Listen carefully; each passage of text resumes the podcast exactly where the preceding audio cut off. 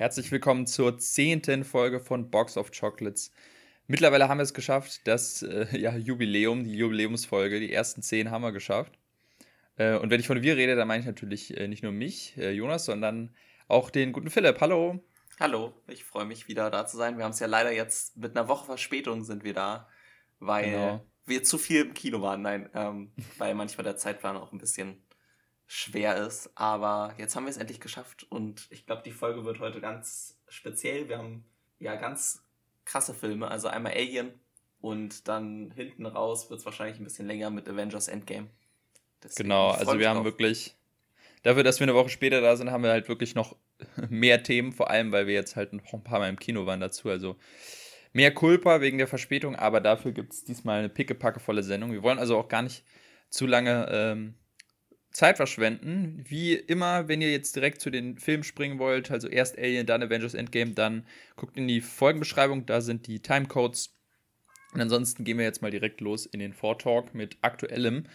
Und ähm, ich würde erstmal das raushauen, was wir ähm, letzte Folge schon so ein bisschen angeteasert haben, nämlich Black Widow.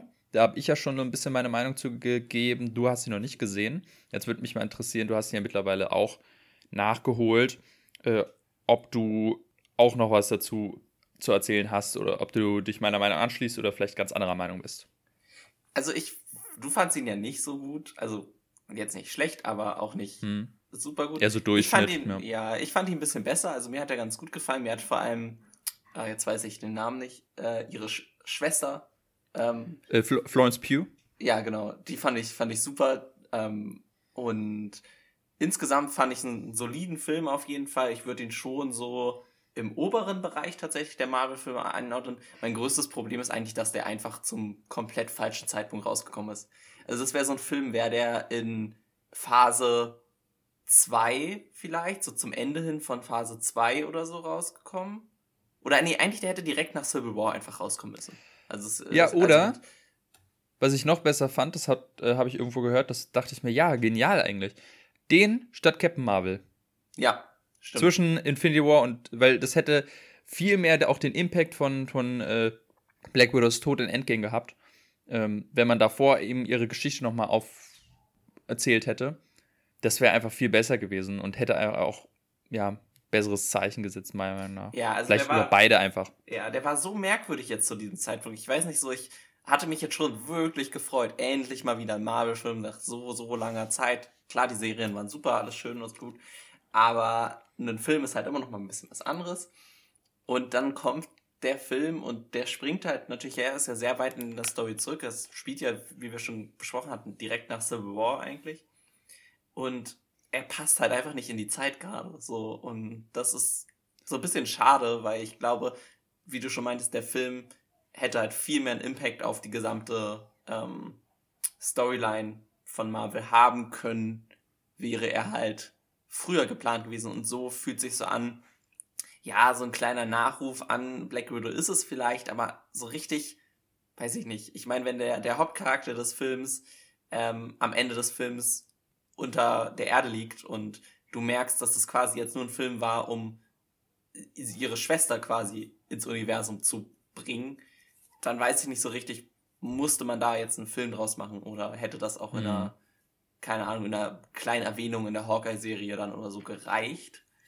Das, das war so mein größtes Problem. Der Film selber fand ich ganz gut. Die Action-Szenen, das glaube ich, hat man wahrscheinlich, wenn man sich damit jetzt ein bisschen Kritiken durchgelesen hat, schon äh, vielmals gelesen. Die Action-Szenen sind ein bisschen over the top und auch einfach nicht so interessant.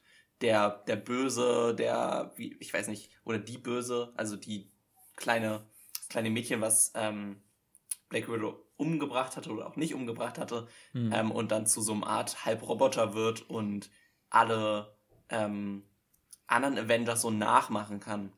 Fand ich eine witzige Idee, war aber einfach super uninteressant umgesetzt. Und ich habe hab gehört, dass in den Comics der Charakter, äh, ich glaube Taskmaster heißt der, hm?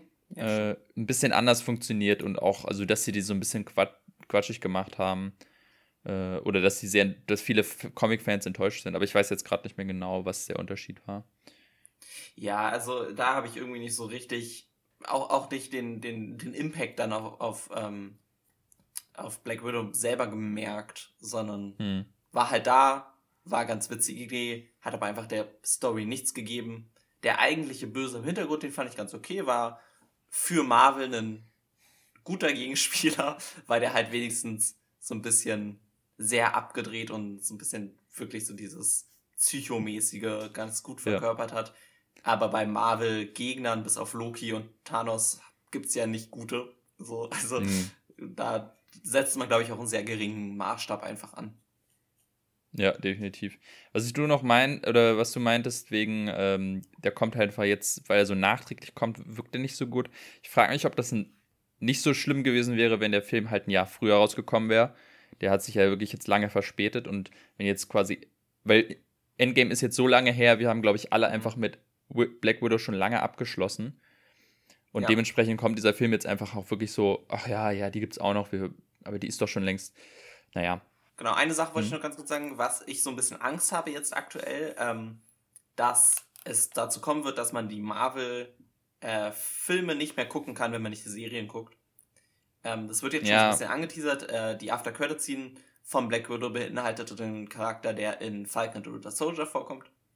Das habe ich zum Beispiel nicht verstanden tatsächlich, ja. weil ich Falcon nicht gese gesehen habe und dachte erst, es ist ein komplett neuer Charakter, der jetzt dann in der Hawkeye-Serie auftaucht und dann habe ich erst verstanden, ach so, oh, ups. Ja, also das ist so eine, ja, keine Ahnung, so ein bisschen böse Geschäftsfrau oder kann man so sagen, keine Ahnung.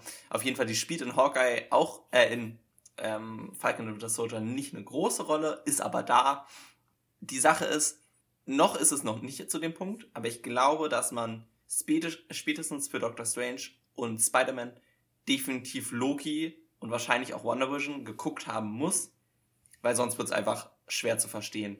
Und ich weiß nicht so richtig, ob das der richtige Weg ist. Ich glaube, ich würde das Thema jetzt auch kurz einfach nur abschließen und vielleicht reden wir dann, wenn wir über Avengers nachher reden, nochmal mhm. näher daran. Aber genau. Ähm, deswegen würde ich jetzt erstmal noch, was hast du denn noch geguckt? Erst so zu was anderem übergehen. Ich würde vielleicht noch ganz klar kurz eine Sache reinschmeißen mhm. bezüglich Black Widow, weil es sich gerade anbietet. Und zwar, ich weiß nicht, ob du es mitbekommen hast, aber Scarlett Johansson hat ja jetzt ah, ja, ja. Äh, Disney verklagt, äh, weil, die, ähm, weil die ja Black Widow in Streamingdienst äh, veröffentlicht haben, während der Film noch im Kino lief was äh, gegen, anscheinend gegen den Vertrag von Scarlett Johansson geht, weil die ja nach den Kinoeinnahmen bezahlt wird und dementsprechend der Film exklusiv erstmal im Kino gezeigt werden muss. Äh, das ist auf jeden Fall sehr, sehr spannend. Äh, Disney hat sich natürlich dazu gewehrt und gemeint, so ja, sind enttäuscht, dass die Corona-Pandemie so ausgenutzt wird von ihr und so. Also Dis sehr, Disney sehr hat ähm, seit einem halben Jahr ihre Parks wieder offen in Florida ohne Masken, wenn die jetzt darauf tun, wir sind so unglaublich Corona-konform, dann ganz ehrlich, also es ist halt, es sind eine unglaublich reiche Firma gegen eine unglaublich reiche Person. Deswegen ist das so für mich so aus einer ganz anderen genau. Welt. Ich meine, ähm, Scarlett Johansson hat wohl ohne, also obwohl jetzt sie quasi zu wenig Geld bekommen hat und so, hat sie trotzdem 20 Millionen wohl verdient bei dem Film. Mhm. Was halt so eine Stange Geld ist, so ich so denke, ja, also ich kann super verstehen, warum sie das nicht verklagt und ich stehe ja auch voll hinter, vor allem so aus Kinosicht, das ist natürlich ein ganz cooles Zeichen für uns, deswegen freuen wir uns auch darüber, dass da so eine Stellung genommen wird, aber es ist jetzt nicht so, dass sie jetzt am Hungertod neigen wird, wenn sie nicht gewinnen sollte, deswegen ähm, ist es mhm. super interessant anzugucken, aber man muss da jetzt nicht irgendwie, keine Ahnung, das persönlich nehmen oder so, denke ich. Genau. Wir bleiben da einfach mal dran und äh, schauen, wie sich entwickelt. Ich glaube, es soll einfach eher mal nur so ein Zeichen sein, äh, mal gegen Disney zu gehen, damit die sich nicht alles erlauben können.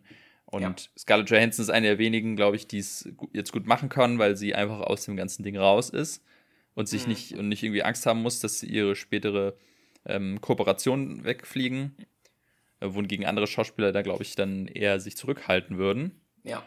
Äh, ja, das war auf jeden Fall nur, dass es jetzt anbietet, wollte ich es einmal erwähnen. Und ansonsten kommen wir noch zu anderen Filmen, die äh, jetzt aktuell im Kino laufen. Da waren wir einmal, ähm, wir haben beide jeweils ähm, Old gesehen im Kino, nämlich den neuen M. Night Shyamalan-Film, über den wir ja auch schon so ein bisschen gesprochen haben. Ich war ja etwas, ähm, ja, ja, nicht so überzeugt davon und konnte mir nicht vorstellen, dass der Film gut ist. Und ja, was soll ich sagen? ich hatte recht. Ich hatte, ich hatte recht. Ich hätte, ich hätte darauf wetten sollen, dass aus diesem Regisseur nichts Gutes kommen kann. Die, also, was, okay, was das, ist, das hört sich jetzt auch falsch an. Er hat ja gute Sachen gemacht vorher. Also, ja, ne, ja. wir wollen ja jetzt nicht so hart einschränken. Ich bin ja auch, also ich bin ja ein absoluter M. Night Shyamalan-Hater, ähm, weil ich ja ganz großer Fan von, von Avatar bin und er ja diese Serie so schlecht als Film umgesetzt hat, dass äh, er da ja bei mir schon seit Ewigkeiten jetzt unten durch ist. Aber bei diesem Film muss ich tatsächlich so ein bisschen verteidigend werden. Ich, er hat mir nicht gefallen, aber ich finde ihn jetzt auch nicht ganz so abgrundtief schlecht, wie manche Kritiken ihn machen. Also ich glaube, ähm, Robert Hofmann hat ihm 2,5 gegeben. Ähm, das hat mich echt überrascht, weil ich eigentlich Robert Hofmann als einen sehr ja, äh, netten mhm. Kritiker kenne, also der eigentlich immer eher großzügige Kritiken gibt. Und ja. von ihm eine 2 von 10, boah. Ja. Äh, David Hein, ähm, ich weiß nicht, ob du ihn kennst, aber der mhm. ist jetzt seit langem mal wieder zurück äh, und macht wieder Videos und auch ganz viele Kritiken. Der hat ihm ein von fünf Sternen gegeben. Mhm. Ähm, ganz so schlecht würde ich ihn nicht geben. Also ich hätte ihm wahrscheinlich äh, auf einer Skala von 10, ich hätte ihm wahrscheinlich eine 4 gegeben. Habe ich auch, ähm, ja. Deswegen, also weil erstmal das Konzept finde ich cool. Dieses, du wirst so rapide älter, ist ein cooles Horrorkonzept, finde ich.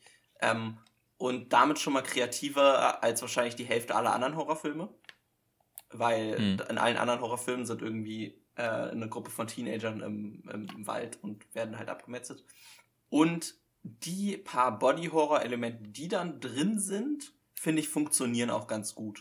Also, äh, wo dann irgendwie jemand sich verletzt und die Knochen äh, in ganz merkwürdigen Formen heilen oder ähm, wo halt eine Schwangerschaft innerhalb von irgendwie fünf Minuten durchgeht finde ich, funktionieren schon ganz gut und sind dann auch wenigstens ausreichend verstört, würde ich jetzt mal sagen, für einen ähm, FSK 12 hat er, glaube ich, Film. Was halt gar nicht funktioniert hat bei mir, ist der Twist. Ähm, ich würde sagen, es ist der schlechteste Twist in seinen Filmen und er hat ja immer einen, Film, einen Twist in, in drin. Da war selbst bei The Wizard der Twist, fand ich interessanter. Ähm, und das hat leider den Film wirklich nochmal ordentlich runtergezogen. Also bis dahin fand ich ihn gar nicht so schlecht. Er ist ein bisschen lang gezogen, weil die Leute stehen da am Strand und brauchen erstmal eine Stunde, um rauszufinden, dass sie schneller altern, was jedem der Zuschauer halt auch durch den Trailer nach fünf Minuten schon klar war, leider. Ähm, ja. Was meinst du denn dazu? Ich habe jetzt irgendwie schon so viel gelabert. Ja, nee, also ich kann mich tatsächlich auch anschließen. Ich finde ihn, jetzt wenn man die anderen Filme von M. Night nimmt, ähm, finde ich ihn tatsächlich einen der besseren. Das heißt aber einfach nichts. Also ich finde ihn auch keinen guten Film. Vor allem, weil er einfach wirklich sehr langweilig ist. Mhm. Das war eigentlich für mich das Schlimmste, dass er wirklich, ja, irgendwie, ne, wie du, wie du schon meinst, man versteht sofort das Konzept, aber dann macht der Film für mich viel zu wenig daraus, dass es irgendwie spannend wird und, ah, okay, so habe ich das Konzept ja noch gar nicht gesehen es sorgt einfach dafür, du hast so eine Gruppe von Leuten an einem Strand und nach und nach sterben die irgendwie weg, weil die alle zu alt dann irgendwann sind. Und das fand ich ab einem bestimmten Punkt dann einfach nicht mehr sehr interessant. Ähm, vor allem, was aber ganz schlimm sind, die Dialoge in dem Film. Also es ist fürchterlich. Ich, ich habe mir sagen, also ich, ich habe ihn im OV gesehen, ich weiß nicht, du auch wahrscheinlich. Ja, ich habe ihn auch auf Englisch geguckt, ja. Genau, also da war es auch schon grenzwertig. Ich habe mir sagen lassen, dass die deutsche Synchro nochmal richtig grauenhaft sein soll. Hm. Also die ist nochmal richtig schlecht. Keine Ahnung, was da dann passiert ist. Hm, also die Menschen reden einfach überhaupt nicht so, wie Menschen reden. Teilweise sind die Schauspieler auch wirklich nicht gut, das, obwohl es eigentlich gute Schauspieler sind. Äh, ja. Was mir nur erklären kann, dass einfach die Regieanweisungen nicht mhm. gut funktioniert haben. Ja, oder wenn, wenn, wenn das Drehbuch halt keine Dialoge vorgibt, die irgendwie logisch klingen, ja. dann kann ja. auch der beste Schauspieler nicht mehr so viel draus machen. Und das ist das, das, ist das Problem bei M. Night, weil eigentlich, er ist ja eigentlich kein schlechter Regisseur ähm, auf dem Papier. Er hat ja Talent, ähm, auch wenn ich sagen würde, dass die Filme, von denen immer gesagt wird, sind Meisterwerke, auch nur okay sind. Aber das bin vielleicht nur ich. Aber das Problem ist eigentlich, dass er kein guter Drehbuchautor ist. Mhm. Er kann keine Drehbücher schreiben. Und das Problem ist, bei jedem einzelnen seiner Filme hat er auch das Drehbuch geschrieben. Und ich denke, er müsste doch mal langsam kapieren, dass es immer das Problem, eigentlich immer bei jedem Film das Problem ist, dass es eine bescheuerte Story am Ende hat, einen völlig quatschigen Twist und die Dialoge katastrophal sind. Die und Sache ist dass halt, er da nicht irgendwann sagt, ja. Die, die Sache ist halt, die Ideen, die er hat, sind erstmal nicht schlecht. Weil ein Strand, wo mhm. Leute rapid altern, ist ganz cool. Ähm, eine, eine Geschichte, wo einfach nur Kinder zu ihren Großeltern fahren und dann die Großeltern aber gar nicht die Großeltern sind und so weiter, hat auch irgendwie was. Nur er setzt es halt schlecht in eine tatsächliche Story für einen Zwei-Stunden-Film dann um, finde ich. Ja. Also er sollte mhm. mit dieser Idee zu einem guten Drehbuchautor gehen und sagen, du schreibst mir jetzt ein Drehbuch daraus. Weil ich glaube, dann genau. könnte das auch funktionieren irgendwie. Ja, so wie es viele andere auch machen. Und dann kann er ja quasi, wenn er das fertige Drehbuch hat mit anständigen Dialogen, da ja quasi gucken, okay, wie kann ich da noch einen kleinen ähm, Spin reingeben oder wo kann ich das cool inszenieren. Weil es gibt so ein paar Sachen an diesem Film, wo ich dachte, ja, okay, der hat das Potenzial, die aber dann auch so ein bisschen overused sind, die mir irgendwann voll auf die Nerven gegangen mhm. sind. Gerade dieses Out of Focus ganz viel. Oh. Ähm, das ist so irgendwie jede zweite Szene ist irgendwie out of focus oder so ein komischer Schwenk, der einmal mhm. immer im Kreis dreht. Ähm, wo ich denke, ja, was soll das heißen? Die Uhr, die sich dreht oder was? Also, das wird jedes Mal benutzt und irgendwann denkt man, oh Leute, lasst es doch. Es ist so langweilig inszeniert. Ja, also, äh, basiert ja tatsächlich auf einem Visual Novel. Mhm, ähm, Sandcastle, ne? Also, ja, genau. Bin ich auch mal, würde ich auch gerne mal lesen. Ich bin mal spannend, wie die das umgesetzt haben, ob es derselbe Twist am Ende ist. Also ja, der Twist ist Quatsch, das haben wir auch schon äh, gesagt. Also im Großen und Ganzen einfach wirklich kein empfehlenswerter Film, würde ich sagen. Es ist keine Totalkatastrophe. Also ich, ich habe, ich hasse ihn in diesem Film nicht. Ähm, ja. Oder habe mich da zu Tode äh, gequält durch, äh, wie bei anderen seiner Filme, wie bei The Visit zum Beispiel. ähm, es ist aber jetzt auch leider kein Film von ihm, der so scheiße ist, dass man sich wieder über, gut über ihn lustig machen kann, wie The Happening oder After Earth. Also, es ist eher so, so ein langweiliger Passable-Movie. Ja. Also, hätte man sich denken können. Also, ja. Weiß nicht, hast du noch das dazu? Denn sonst lass uns noch schnell zum letzten Film. Ja, kommen. nee, also ich glaube, damit ist Old abgeschlossen. Das reicht ja. auch. Mhm. Mehr muss man über den Film nicht sagen. Genau. Weil jetzt kommt noch ein Film, den du jetzt gesehen hast. Ich habe ihn schon vor einer Weile gesehen, aber äh, jetzt bin ich mal gespannt, was du dazu sagst. Genau, ich habe gestern noch ähm, Der Rausch geguckt und fand den wirklich super, aber mit so einem kleinen Sternchen dran. Ähm, erstmal ist er super gespielt auf jeden Fall. Schauspieler ist, ist er toll. Er ist wirklich witzig, ähm, in, an vielen Momenten witziger, als ich erwartet hätte, muss ich sagen. Also in meinem Kino wurde wirklich oft gelacht. Klar, manchmal auch so ein bisschen auf Kosten der Leute, wie das dann da halt porträtiert wurde. Es sind halt betrunkene Leute, sind halt witzig. Ne? Ähm, mhm was ich so ein bisschen, mein Problem war am Ende, dass ich nicht so ganz wusste, was der Film mir sagen wollte. Und das hat mich mit so ein bisschen komischen Gefühl aus dem Kino dann rausgehen sehen, weil ähm, der Film geht halt darum, dass ja eine Gruppe von, von Lehrern probieren aus, dauerhaft leicht angetrunken zu sein, um damit halt irgendwie in ihrem Job, in ihrem Sozialleben ähm, bisschen aufgelockerter, selbstbewusster zu sein. Äh, das geht am Anfang erstmal gut, bis es dann nicht mehr gut geht. Ähm, und es artet dann irgendwann so weit sogar aus, dass halt einer wirklich alkoholkrank wird und daran auch stirbt oder einen Unfall hat und daran stirbt. Ähm, und da dachte ich dann, dass ab dem Moment der Film in eine ganz andere Richtung geht, als er dann tatsächlich am Ende gegangen ist. Und ich wusste dann am Ende nicht mehr, wollte der Film mir jetzt ganz klar sagen, dass Alkohol nicht gut ist oder ob der sich quasi dann doch nochmal ein 180 gemacht hat, weil am Ende feiern dann doch alle anderen wieder äh, angetrunken durch die Gegend und das wird dann auch mit cooler Musik untermalt, als wäre es jetzt toll. Und da war ich mir nicht so ganz sicher, ob ich da der Film irgendwie in dem Moment an mir vorbeigegangen bin oder ob ich einfach die Message nicht nachvollziehen kann. Also ich hatte es so interpretiert, dass der Film auf jeden Fall so eine Art äh, aufzeigt, die Gefahr von Alkohol und die Gefahr von Sucht, mhm. wie das ne, es fängt halt erstmal an, weil die ja alle dann quasi, als sie anfangen zu trinken, merken, hey, das funktioniert ja, wir werden total locker und wir, unser, unser soziales Leben kommt wieder in Schwung, unser, unser Familienleben kommt wieder in Schwung.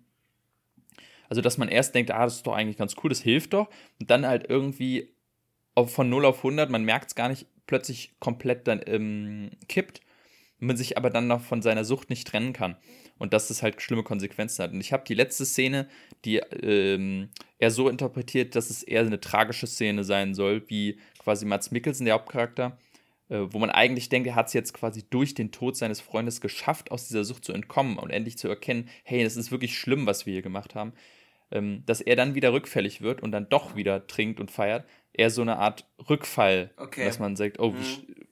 wie, wie trag, also es ist eine coole Szene und tolle Musik, aber eigentlich soll es eine glaube ich, eine traurige Szene sein, wie man sagt, oh, scheiße, er ist wieder rückfällig geworden und trinkt jetzt doch wieder. Man denkt sich, oh, hör doch auf, hör doch auf, nein, trink nicht noch ein. Oh. Also so, das hatte, war mein Gefühl bei dem Ende des Films. Okay, ja, das, das ähm. könnte es gut erklären. Ähm, hm. Genau, also da, also, weiß ich nicht, da war ich vielleicht aber nicht so, hm. hat es mich da nicht also erreicht. Ich, ich mag den Film auf jeden Fall richtig, richtig gerne. Vor allem mag ich den Regisseur Thomas Winterberg. Der hat nämlich schon einen anderen Film mit Mats Mikkelsen gemacht. Also ist ja ein dänischer Regisseur und äh, der andere Film von ihm heißt Die Jagd. Ähm, und da geht es um Mats Mikkelsen, der ähm, als äh, Kindererzieher arbeitet und ein Kind, äh, irgendwie so ein kleines Mädchen, irgendwie sechs Jahre oder nicht mal, ähm, irgendwas Dummes sagt und das quasi so klingt, als hätte er sie sexuell belästigt. Und daraufhin wird er in diesem kleinen Dorf halt komplett ähm, ausgestoßen, obwohl er eigentlich gar nichts mhm. gemacht hat. Und es geht halt viel darum, um dieses Thema, ähm, ja, ich sag mal, ähm, falsche Anschuldigung von sexuellen Übergriff oder so. Wie schnell mhm. dann quasi so ein Mensch einfach zur Abschuss freigegeben wird. Und was das, also das ist ein ganz, ganz schlimmer Film, ähm, psychisch, aber einer der besten meiner Meinung nach. Und ich finde ihn auch ein bisschen besser als der Rausch. Also der Rausch hat mir nicht komplett so super überzeugt wie jetzt der. Ich sehe aber trotzdem halt, äh, warum viele ihn so großartig finden und ich finde ihn auch ganz, ganz toll. Völlig zu Recht auch den Auslands-Oscar gewonnen, hatten wir ja damals schon drüber geredet. Ja. Ähm, auch sehr tragische Hintergrundgeschichte, weil während den Dreharbeiten die Tochter von Thomas Witterberg gestorben ist. Mhm.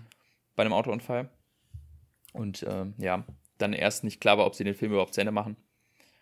Also, also der Rausch auf jeden Fall eine große Empfehlung. Ich würde ihm empfehlen, da reinzugehen. Also wenn ihr euch entscheidet, hm, gucke ich heute Old oder der Rausch, dann ja. äh, sollte die, die äh, Antwort klar sein. Also die, diese Woche, wo wir jetzt gerade aufnehmen, war eben eine super schwache Woche für Neustarts. Der einzige, der noch einigermaßen wohl überzeugen kann, ich habe ihn jetzt noch nicht geguckt, ist Cash Truck. Ähm, aber sonst, also sowohl die letzte Woche, da kam bis, glaube ich, auf In the Heights oder so nichts raus äh, an Neustarts. Ähm, ja, nächste Woche haben wir, glaube ich, dann einen ganz coolen Film, über wir reden können. Da werden wir wahrscheinlich auch direkt ins Kino gehen. Äh, Suicide Squad, also The Suicide Squad. Ähm, mhm, ja. Der da hat auch schon, schon super Bewertungen bekommen, also da freue ich mich sehr drauf. Ja, sehr gut. Dann sollen wir, dann, dann werden wir auf jeden Fall ähm, mit freudigen Blicken auf die nächste Woche schauen, äh, auf die nächsten Kinostarts lass uns jetzt quasi diesen Teil abhaken und dann auch zu unseren Filmen kommen. Mhm. Beginnen tun wir mit dem Film, den ich letztes Mal gezogen habe. Und das ist der erste Alien von Ridley Scott. Ein Film, den du ja auch noch nicht gesehen hast. Genau. Und dementsprechend bin ich auch gespannt, was du dazu sagst. Erstmal kurze Einordnung. Ähm, Alien aus dem Jahr, ich glaube, 79, also auch schon sehr, sehr alt.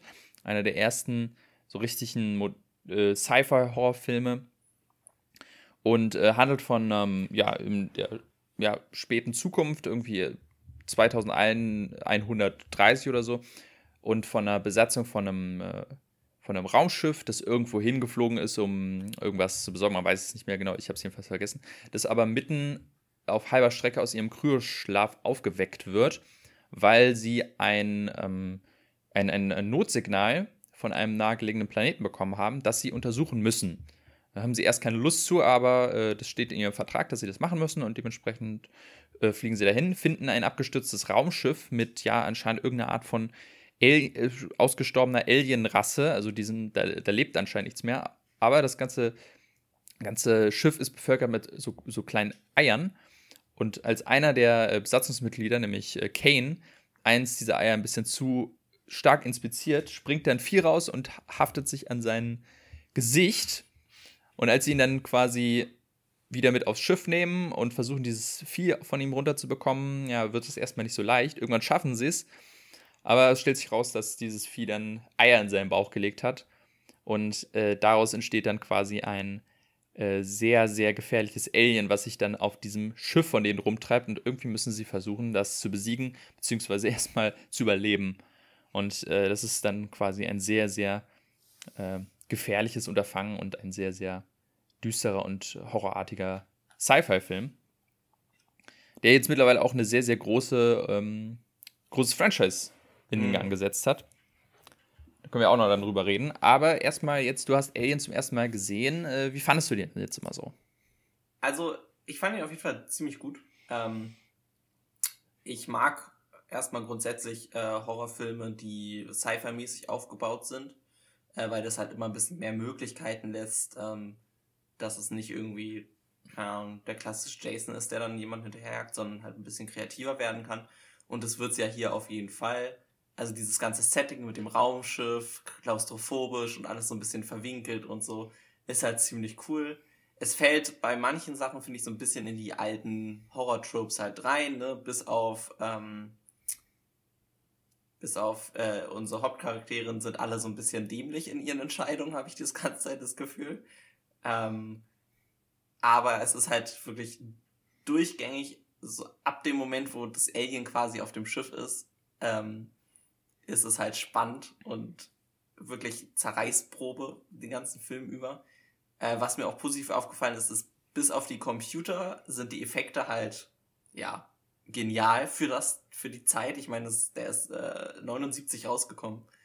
Der sieht aus, der, den kann man heute noch gucken. Man merkt es ja auch, der ist ja auch, ähm, konnte ja auch zu HD nach umgewandelt werden. Das heißt, es sieht auch alles ordentlich scharf aus und so weiter. Das Einzige ist ja, wie gesagt, die Computer sehen halt aus, als wären sie halt mhm. aus den 80ern. Das fand ich immer so ein bisschen witzig, was sie dann als so die moderne. Ähm, ja, ja, das finde ich auch sehr immer lustig. Ähm, aber es ist wirklich solider und guter ähm, ja, Horror Sci-Fi-Film. Also ich finde dieses wirklich diese Mischung aus den beiden Genres, das macht es wirklich äh, dann nochmal deutlich cooler als jetzt einfach nur ein klassischer Horrorfilm. Ja, es ist auf jeden Fall der Archetyp von diesem Horror-Sci-Fi. Also ich glaube, kein anderer Film schafft es so perfekt, diese beiden Genres zu vermischen, dass man sowohl die alle Sci-Fi-Elemente hat, die man braucht, als auch eine anständige Horroratmosphäre. Gerade auch, weil man, also dieses, ähm, bist auf einer Raumstation und dann hast du quasi irgendwas, was dich umbringen will, hm. äh, was du auch nicht ganz äh, ja, verstehen kannst. Das, das schafft dieser Film auch ganz gut. Ähm, vor allem, weil er eben das Alien sehr, sehr viel äh, nicht zeigt. Äh, ähnlich wie so ein bisschen der weiße Hai. Ich weiß gar nicht, was kam. Ich glaube, der Alien kam sogar vor dem weißen Hai, wenn ich drüber nachdenke. Aber auf jeden Fall ist es ähnlich, dass äh, viel vom Alien nicht gezeigt wird und ganz spät erst man so richtig das Alien von, von, von vorne bis hinten sieht. Mhm und dementsprechend auch die ganze Zeit, ich weiß, okay, was haben wir es hier eigentlich überhaupt zu tun? Äh, und was kann es, und zum Beispiel ähm, äh, wird bei diesem Facehugger, wenn sie ihn anschneiden, kommt dann da Säure raus, wo man denkt, okay, die bluten Säure, was halt richtig gefährlich ist. Also man kann ihn auch eigentlich nicht verletzen. Das, ähm, und man weiß überhaupt nicht, was verletzt ihn überhaupt, wie kann man es besiegen. Das, das finde ich an dem Design von dem Gegner einfach auch schon wahnsinnig gut. Und halt auf einem Raumschiff, wo du nicht fliehen kannst, macht das alles nochmal deutlich äh, schlimmer. Ich glaube, das ist auch, also es gibt ja mittlerweile fast ein eigenes Genre von diesen, wo wir sind auf einer Raumstation und irgendwas passiert hier uh, und wir sterben nach und nach. Also Alien hat das alles inspiriert. So äh, Live kam vor kurzem, vor ein paar Jahren raus. Äh, Cloverfield Paradox ähm, war sowas. Sunshine, wenn man will. Also ich glaube, Alien hat da auf jeden Fall einen großen, großen Meilenstein gesetzt, was das angeht. Vor allem, was man da sagen muss, sind äh, die, das Design äh, vom Alien. Ja. Was ja einfach nur absolut geil ist. Ist ja von äh, HR Giga, äh, was so ein, so ein krasser, äh, richtig geiler Horror-Designer ist. Äh, also, was, was der da teilweise designt hat, auch die, wie das Schiff aussieht und auch die Facehugger und so. Das ist schon richtig. Ähm, ja, wenn man auf der einen Seite fasziniert. Szene, der, das, der, wahrscheinlich eine der berühmtesten Szenen der ganzen Filmgeschichte, ne? Also. Ja, ja, die Chessbuster-Szene, ne? Ja. Also die ist auch krass. Ne, die kommt, also wenn man die nicht. Ich weiß nicht, wusstest du, ja. als die Szene so losging, wusstest du, die kommt jetzt gleich? Ja, also ich mhm. habe den Film vorher noch nie gesehen gehabt, aber so viel habe ich dann doch über die Filme gewusst, dass, ja, also, ähm, aber ich habe gelesen, dass das damals halt sehr unerwartet kommt und ich glaube sogar, dass irgendwie den Schauspielern nicht mal gesagt mhm. wurde, was genau gleich passiert, so ungefähr, damit die sich auch wirklich erschrecken. Ähm, Genau, ähm, habe ich auch gelesen. Äh, oder das kann ich auch, wo ich mir auch frage, wie schaffen, also wie macht man das denn, ähm, dass man diesen Special Effekt irgendwie so präpariert, dass man ihn einfach von aus dem Dialog raus raushauen kann, ohne dass die Schauspieler das wissen. Finde ich total faszinierend. Aber ja, anscheinend wussten die Schauspieler nicht, dass das jetzt gleich dann Alien rauskommt. Und dementsprechend sind die erschreckten Gesichter da auch tatsächlich äh, alle quasi echt.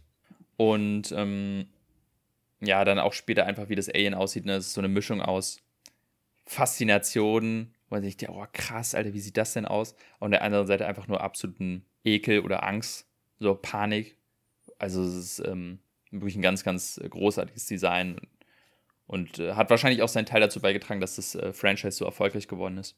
Ja, ähm, was ich noch wirklich cool fand, ist der, der, ja, ist es ein Twist? Also so ein bisschen ähm, merkt man es ja, was ich auch schon angesprochen hatte, die Charaktere treffen alle nicht so die sinnvollsten Entscheidungen. Und einer sticht halt extrem raus, das ist Ash. Ähm, mhm. Und dann wird halt irgendwann revealed, dass Ash halt ein, ja, ein Roboter ist. Und quasi von dieser Firma, für die sie das Raumschiff fliegen und transportieren, ähm, beauftragt wurde, mit allen Mitteln dieses Alien ähm, ja, zur Erde zu bringen.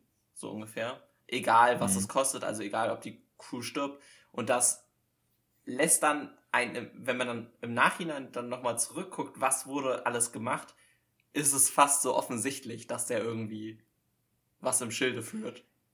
Ja. Ähm, weil es fängt ja schon an mit, dass die, die Quarantänebestimmung quasi nicht einhalten und so weiter. Hm. Und tatsächlich gibt es dann auch nur einen Charakter, der so ein bisschen merkt, dass bei Ash irgendwie, dass sie sich komisch verhält. Und das ist nämlich Ripley, die, glaube, na, also Kapitänin ist sie ja nicht, sie ist nicht mehr zweite Kapitänin, ich glaube, wenn dann dritte. Mhm. Und ähm, tatsächlich dachte ich, dass du das jetzt mit dem, mit dem Twist meinst, und zwar, dass am Ende quasi ähm, Ripley, der, der weibliche Charakter, eigentlich der, der Hauptcharakter ist, wo man erst denkt, okay, hier der, der Captain, äh, wie heißt er, ähm, Dallas, glaube ich, mhm. dass der quasi der große Held am Ende ist, aber der stirbt, glaube ich, relativ früh, ich glaube als zweites oder drittes. Und am Ende ist es quasi äh, Ripley, äh, gespielt von Sigourney Weaver, die am Ende überlebt und das Alien besiegt, in Anführungszeichen. Und das ist tatsächlich, ne, man, das, also Alan Ripley ist ja eigentlich so der Charakter, wenn man davon spricht, oder der als erstes genannt wird, wenn man sagt, hier äh, starke weibliche Hauptfiguren. Ja. Dann kommen alle erstmal mit Alien. Ähm, aber das kommt auch nicht von irgendwoher, denn tatsächlich äh, ist Alien, ähm, war das damals, also man muss sich halt wirklich vorstellen, 79, das war damals schon ein großer Deal, eine weibliche Hauptfigur oder äh, Hauptheldin in einem Actionfilm oder einem Sci-Fi-Film zu haben. Das gab es einfach damals nicht. Tatsächlich war der ursprüngliche Plan bei Alien auch, dass diese ganze Besatzung männlich ist. Alan Ripley war eigentlich ein Mann der sollte von Tom Newman gespielt werden oder so. Äh, Paul Newman. Der hat abgesagt und dann haben sie sich überlegt, okay, wie können wir sonst casten? Und dann kam halt Ridley Scott mit der Idee, wie wäre es eigentlich mit einer Frau? So nach Motto, ja, in der fernen Zukunft kann es ja schon wahrscheinlich sein, dass Männer und Frauen irgendwie gleichgestellt sind in, auf so einer Besatzung. Ähm, und musste halt schon ordentlich kämpfen gegen die Produktion oder die Produzenten, die das nicht wollten, und sich durchsetzen, dass quasi die Hauptfigur eine Frau ist und hat damit quasi auch, und äh, hier zum Beispiel Sigourney Weaver hatte da auch richtig Glück mit, weil sie eigentlich eine Theaterschauspielerin war und äh, aufgrund ihrer Größe, weil sie ein bisschen größer war als sonst, äh, echt Probleme hatte, so Filmrollen zu bekommen, weil sie eben nicht klein und zierlich war, was damals immer, immer gesucht wurde. Das und, ist schon echt äh, krass, ey. Also, ja, da, da, ist, ist wirklich so viel, ähm, das muss man sich überlegen. Ich meine, das ist erst 50 Jahre her, ne? Also, hm. ähm, wir sind weit gekommen, aber man merkt halt auch immer, wie weit da noch der Weg zu gehen ist, äh, was, was ja. das auch im, in der Filmbranche halt immer noch angeht. Genau. Ähm, ja. Das ist auf jeden Fall krass, wie das damals einfach war, wo man sich dann einfach wirklich, da, wo das eigentlich so absurd war. So, hey, eine weibliche Hauptrolle, hey, was soll das denn? Ähm, und es ist auch sehr schön, dass wir dann mittlerweile an einem Punkt angekommen sind, wo es auch viele Actionfilme gibt mit weiblichen Hauptrollen, wo überhaupt kein Problem ist. Black Widow zum Beispiel. Aber ähm, also ganz am, am Punkt sind wir, glaube ich, noch nicht angekommen. Also ein bisschen haben wir noch zur. Nee, also siehst du, wann, wie lange hat es gedauert, bis Marvel den ersten Film hatte mit einer weiblichen Hauptrolle? Ja, hat, das äh, wiederum. Cap ne? Captain Marvel war auch, hat schon sehr lange gedauert. Ich meine. Genau. Ich weiß ja, nicht, ob das also, mit vielleicht auch ein Grund war, warum zum Beispiel Black Widow jetzt erst so spät kam und irgendwie in Phase 2 oder. Bin, ja. ja. bin ich mir sicher, dass, äh, dass das auch mit da reingespielt hat. Äh, also, das ist auf jeden Fall ein großer, großer Meilenstein äh, der Filmgeschichte. Einfach die erste äh, wirklich starke weibliche Hauptrolle in einem Sci-Fi- und Horrorfilm. Äh, nicht Hor na, Horrorfilm, glaube ich, gab es schon ein paar, aber äh, Sci-Fi- und Actionfilm, wenn man so will. Das ist schon, ähm, das ist schon krass, das, äh, was, was, was dieser Film dann, wofür dieser Film dann auch steht. Und tatsächlich, ähm, ja, wenn man so, wenn man so weiterblickt auf das ähm, Franchise, weiß nicht, ob wir da jetzt schon zu kommen wollen, aber ähm, hat er auf jeden Fall, äh, man ist nicht der einzige Meilenstein, der gesetzt wurde. Ich weiß nicht, hast du jetzt, äh, du, mein, du wolltest, du meintest zu mir, dass du vielleicht auch noch Aliens ja, gucken möchtest? Ich habe es leider nicht geschafft. Ich habe es leider nicht geschafft, ja. aber du kannst Alles gut, weil, jetzt ähm, einweihen in die Geheimnisse. Äh, ja, also, naja, äh, Aliens äh, werde ich irgendwann auch noch mal reinschmeißen, weil ich den auch richtig gerne mag. Ich kann mich immer nicht entscheiden, welche ich nicht mehr mag, Alien oder Aliens. Ich wollte jetzt halt, wenn, dann mit Alien anfangen. Mhm. Ähm, Aliens ist tatsächlich auch viel mehr, es ist schon gar kein Horrorfilm mehr, es ist dann wirklich nur noch ein Actionfilm. Ähm, ist dann auch von James Cameron, also nicht mehr von Ridley Scott. Und äh, geht dann in eine ganz andere Richtung, aber auch wieder mit Alan Ripley und so. Ähm, und aber auch dann, dann kämpfen die halt nicht gegen einen Alien, sondern gegen ganz viele. Also okay. so viel schon mal gesagt. Dann gibt es tatsächlich Alien 3, ist ja der allererste Film von David Fincher, das wissen ja viele nicht. Ähm, dass David Fincher mit Alien 3 sein Regiedebüt gemacht hat das hassen ja viele. Also ich habe Alien 3 jetzt nicht so als schlimmen Film in Erinnerung, aber ich habe ihn auch nur einmal gesehen. Aber viele finden den ja absolut fürchterlich und äh, David Fincher hasst ihn auch. Also er kann auch seinen eigenen Film nicht ausstehen. Dann gibt es noch Alien 4, den fand ich ziemlich langweilig und ziemlich dämlich. Also da kann ich auch kaum was erinnern. Ähm, und dann gibt es noch Prometheus die Vorgeschichte, das erzählt quasi, wie dieses Raumschiff damals abgestürzt ist, äh, auf dem sie, äh, das sie in Alien äh, besuchen.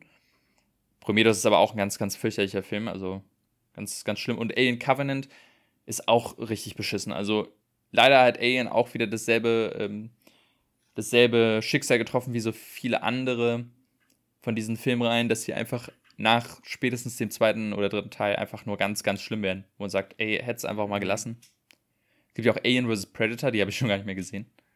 Ja, die also, zählen aber auch, das hatte ich gelesen, nicht offiziell in, in, in den Canon von Alien. Hm. Die sind so ein bisschen abge, ja, abgegrätscht von, dem, von der eigentlichen Reihe. Ja.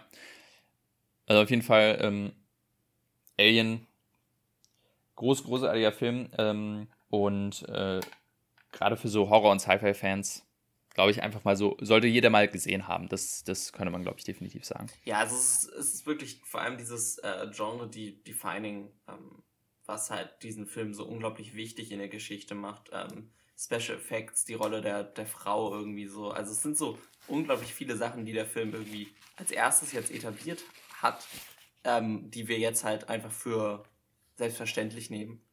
Ähm, und dann ist es gleichzeitig noch ein super Film in sich selber. Und mhm. das haben halt nicht viele Filme geschafft, ähm, so wichtig in der Geschichte zu sein und trotzdem immer noch 50 Jahre später auch trotzdem ähm, für zwei Stunden Spaß zu machen, den Film zu gucken. Mhm. Ja, definitiv. Ich würde würd vielleicht sogar schon Alien damit abhaken, weil viel mehr habe ich tatsächlich gar nicht zu erzählen und äh, ich glaube, über Avengers haben wir beide eine Menge mehr zu erzählen. Ja. Ähm, deswegen lass uns doch einfach direkt schon rübergehen, damit Alien abhaken äh, wieder mal ein Klassiker abgehakt. Und wie gesagt, Aliens, Aliens, also das ist, so heißt der zweite Teil, der kommt dann auch irgendwann, denke ich mal. Mit ein bisschen Abstand. Okay. Genau, dann kommen wir zu Avengers Endgame. Ähm, ich glaube, da muss ich jetzt nicht großartig die, die, die Story äh, zusammenfassen, weil sonst sitze ich hier erstmal eine Stunde und, und erzähle die Story. Ähm, es ist halt der 22. Film der, äh, des MCUs ähm, und schließt wenn auch nicht offiziell, aber für mich zumindest äh, die Phase 3 und damit die Infinity-Saga äh, ab. Und ja, ist der erfolgreichste Film aller Zeiten. Also dann haben wir jetzt auch mal ähm, da die, mhm. die Nummer 1 ähm, bei uns. Erzähl doch mal, ähm, was hältst du denn generell erstmal von den Marvel-Filmen? Ich glaube, anders können wir hier nicht einsteigen. Ja, das ist auf jeden Fall müssen wir, glaube ich, so anfangen. Also, da muss ich kurz ein bisschen ausholen, weil ähm, Marvel war immer so ein schwieriges Thema für mich. Damals, als ich angefangen habe, äh, Filme zu schauen und auch so ein bisschen mehr zu schauen, kritischer zu schauen, fand ich die Marvel-Filme eigentlich ziemlich doof. Also, ich habe die nicht großartig ernst genommen. Ich habe die vielleicht hier und da mal gesehen, aber habe mich eigentlich nur über die lustig gemacht, weil das war ja kein Kino. Es ähm, war so, als ich 18, 19 war. Ich weiß noch, meine damalige Freundin und jetzt beste Freundin ist, ähm, war ein riesen Marvel-Fan und hat mich dann immer da reingezogen. Äh, unser erstes Date war, glaube ich, Avengers 2. Und ja, wie gesagt, ich habe diese Filme nicht ernst genommen. Äh, und dachte mir, ja, pff, ist halt ganz nett, aber ist auch nur blödes Blockbuster-Kino. So auf einem, auf einem Niveau ein bisschen besser als Transformers. Ähm, dann habe ich aber irgendwann im Laufe meiner Box, von der ich ja schon mal erzählt habe, wo ich alle Filme reingeworfen und rausgezogen habe, habe ich einfach auch die ganzen Marvel-Filme, die ich verpasst habe, ähm, reingeworfen und einfach dadurch alle mal nachgeholt. Und auch wenn ich die teilweise nicht so geil fand, das hat schon irgendwas mit mir gemacht, weil irgendwann ab einem Punkt, wenn dann die neuen Filme rauskommen, habe ich gemerkt, okay, ich bin irgendwie jetzt mittlerweile so eine Art Experte. Weil wenn neue Filme kommen und irgendwie dann irgendwelche Charaktere eingeführt werden, dann kannte ich die alle und war so und ich wurde immer gefragt, hä, wer ist das nochmal? Und ich konnte sagen, ja, das ist der aus dem Film, aus dem zweiten Teil, das war der Böse, der ist aber jetzt mhm. gut und deswegen äh, kommt der jetzt hier vor. Und irgendwann habe ich gemerkt, okay, warum weiß ich davon eigentlich so viel? Ja, weil ich diese ganzen Filme einfach mal einmal gesehen habe, durch die ich mich einmal, einmal durchgequält habe. Und das war ein so geiles Gefühl, die irgendwie diese ganzen, wenn es auch nur kleine Easter Eggs sind oder auch nur kleine Referenzen, die alle immer zu verstehen. Und das hat sich über die Zeit, wenn man wirklich jeden Film dann explizit dann auch äh, guckt, das, das, das, das macht echt was mit einem. Das, das macht wahnsinnig Spaß. Und ja, ich glaube, es gibt keinen besseren Film, der das besser ausnutzt als Endgame. Kommen wir dann auch später zu, aber auch gerade in Infinity War, da habe ich es nur noch meinen mein Marvel-Fan ein bisschen unterdrückt und gesagt, na, ja, eigentlich finde ich ihn ja doch doof, weil er das macht er falsch und so. Aber ich glaube, spätestens als ich dann damals bei Endgame ähm, im Kino war, und zwar war ich da zu einem Preview-Event, hm. einen Tag vor dem offiziellen Release, habe ich ähm, Double Feature Infinity War und dann Endgame geschaut. Das war ja auch in deinem Kino tatsächlich. Ja. Ich war tatsächlich und, im äh, Saal daneben, weil ich habe nur ähm, um 0 Uhr äh, Endgame geguckt. Mhm. Also. also. und bei uns war es dann so quasi, äh, irgendwie um 22 Uhr läuft Infinity War und dann um Punkt 0 Uhr geht äh, Endgame oder so los. Ja. Und spätestens als ich da im Kino saß, dachte ich mir, okay, ja, ich bin Marvel-Fan, also das kann mir jetzt niemand erzählen, dass ich jetzt um 0 Uhr an dem, im, in der Woche, an einem Mittwoch oder so, äh, im Kino sitze, um diesen Film einen Tag vor allen anderen zu schauen. Das war so mein Moment, wo ich gesagt habe, ich, ja, ich bin Marvel-Fan, ich muss es zugeben. Und im, im Großen und Ganzen kann es, glaube ich, so zusammenfassen, ich bin kein, äh, ich bin, ich bin großer, großer Fan vom MCU, vom Konzept. Ich bin aber nicht zwingend Fan von jedem Film. Also ich finde immer noch viele einzelne Filme nicht gut oder nur, ja, nett. Sowas wie jetzt ein Black Widow, die, ähm, wo ich mir sage, ja, ich gucke die einmal und nie wieder. Aber trotzdem mag ich dieses komplette, den kompletten Gedanken vom MCU. Und da können wir ja gleich noch zu kommen, was der, äh, was die Vorteile vom MCU sind. Wie geht's denn dir so? Also bei mir war es wirklich so, ich bin da relativ äh, früh auf den äh, Bandwagen aufgesprungen, wenn man das so sagen kann. Ähm, ich glaube, ich habe seit äh, ich würde sagen, seit äh, Cap 2, also das Soldier, habe ich, glaube ich, mhm. alle im Kino geguckt. Ähm, und ich glaube, ich tatsächlich auch. Also das war, ich habe die immer im Kino geguckt, obwohl ich sie eigentlich nicht mochte. Das war immer so ein bisschen widersprüchlich, weil eigentlich mochte ich sie ja. Ähm, und bei mir hat wirklich Marvel auf jeden Fall so ein bisschen tatsächlich Star Wars als mein Lieblingsfranchise abgelöst, ähm, weil es ja auch zum gleichen Zeitpunkt dann so die, die Phase war, wo dann die Star Wars-Filme nicht mehr so gut waren. Ähm, und dann schon Marvel für mich so einen höheren Durchschnitt von guten Filmen irgendwann hatte. Und wie du halt so ein bisschen meintest, es ist halt, man sitzt irgendwie da in dem Stuhl und denkt, man wäre die ganze Zeit wie Captain America im ersten Avengers, der dann sagt, uh, I understood this reference. Mhm. Weil es so witzig ist, wenn man dann halt einfach alles versteht und äh, das merke ich jetzt auch bei den Serien ähm, von Marvel. Aber letztendlich fühlt es sich halt so an, als wäre dieses ganze MCU einfach nur eine riesige unglaublich teure, teure Fernsehserie ähm, mhm. mit halt guten Episoden und aber auch mal schlechten Episoden drin. Ähm, und halt, was sie halt super gut können, sind die Staffelfinals, würde ich mal so sagen. Ja, definitiv. Und äh, wenn man auch so auf diese Filme auch blickt oder dieses Franchise, dass man sagt, hey, das ist eine Serie, du kannst nicht, aber, äh, weil ich glaube, viele gucken eben nicht jeden Film, was ja auch verständlich ist. So wie ich damals, ich habe zum Beispiel Avengers 1 geguckt, ohne irgendeinen von den anderen Filmen zu gucken, mhm. der vorkam. Und dann funktioniert dieser Film natürlich auch nicht so gut.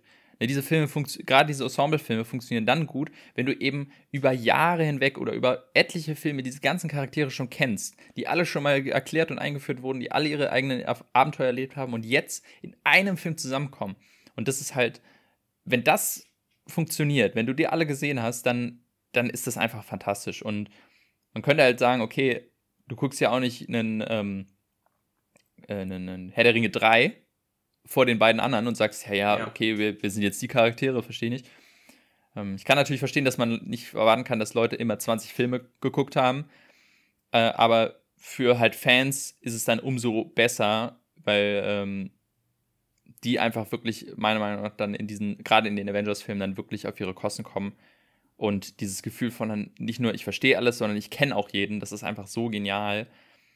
Und äh, ja, das, das macht einfach die mal. Und äh, was ich auch noch spannend finde, ähm, dieser Vergleich zu Star Wars, äh, den, den habe ich ja häufiger gehört. Also, beziehungsweise er wird häufiger gebracht, dass so die Marvel oder Marvel an sich einen ähnlichen Impact auf unsere Generation hat wie Star Wars damals. Mhm. Was, glaube ich, viele Ältere immer nicht wahrhaben wollen. So Motto, hey, nee, Star Wars ist Star Wars, da kommt nichts dran.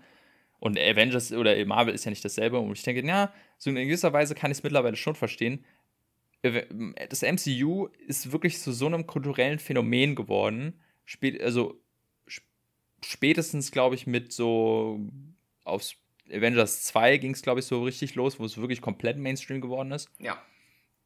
Und spätestens jetzt bei Endgame und so, man sagt, ey, das ist wirklich ein kulturelles Phänomen, an dem wir jetzt gerade teilnehmen. Das, das werden wir uns noch in zehn Jahren, wenn, wenn wir irgendwann 40 sind, dann werden wir genauso über Avengers Endgame reden, wie damals Leute darüber geredet haben, wie sie Episode 5 im Kino gesehen haben. Da, da werde ich hoffentlich äh, mit meinem Kind dann genauso die Filme gucken, wie mein Vater mit mir Star Wars geguckt hat. Ja. So, das, so, das so ein bisschen würde ich das wirklich vergleichen. Ähm, und man kann ja wirklich so Parallelen ziehen, ne? Wenn man Infinity so, äh, sieht, da verlieren am Ende die Helden. Das ist so ein bisschen wie ähm, der fünfte Star Wars-Teil. Es gibt ja einen Grund, warum diese Parallelen immer gezogen werden. Ähm, mhm. Also, das, das würde ich wirklich auch nicht unterschätzen, was das ist. Und ich meine, es ist. Ich meine, ich weiß nicht, wie viele Filme sie jetzt haben, aber ich glaube vier oder fünf, die über eine Milliarde eingenommen haben. Ja. Es ist halt unglaublich. Ähm, und daran sieht man ja auch, dass die Leute ja bereit sind, die Filme zu gucken. Also es wird natürlich noch, wir müssen noch absehen, wie es jetzt in Phase 4 wird. Äh, hatte ich ja auch vorhin angesprochen, dass es mit den Serien vielleicht ein bisschen komplizierter wird, weil das natürlich nochmal viel mehr Zeit investiert ist, ähm, um dann alles geguckt zu haben. Aber grundsätzlich bei den Filmen wäre ja Endgame nicht der erfolgreichste Film aller Zeiten, wenn nicht die Leute vorher bereit gewesen wären, 21 andere Filme zu gucken. Ja, das war ja tatsächlich auch zum Beispiel mit Captain Marvel so. Äh, eigentlich hatte niemand Bock auf diesen Film, aber der war trotzdem wahnsinnig erfolgreich, ja. weil viele dachten, na gut, ich muss ihn halt gucken wegen Endgame. Und äh, allein deswegen sind Leute wahrscheinlich in diesen, diesen Film gegangen. Also das, das hat halt wirklich einen gewissen Impact, dass es einfach der neue Marvel-Film ist, dass Leute da einfach automatisch reingehen. Ähm, weil irgendwie jetzt gerade in Endgame muss man halt auch sagen, da wird irgendwie jeder einzelne alte Marvel-Film an irgendeiner Stelle irgendwie nochmal eingebaut. Ja. Äh, sei es durch irgendeine Plot-Relevance, äh, dass irgendwann man sagt, okay, das, diese, dieses Konzept, das ist extrem wichtig. Zum Beispiel Endgame 2, einer der schlechtesten Marvel-Filme für mich, ist einer der wichtigsten für Endgame. Also, ja. man muss ihn jetzt nicht zwingend gesehen haben, das muss man auch immer dazu sagen, aber es hilft schon, dann das besser zu verstehen.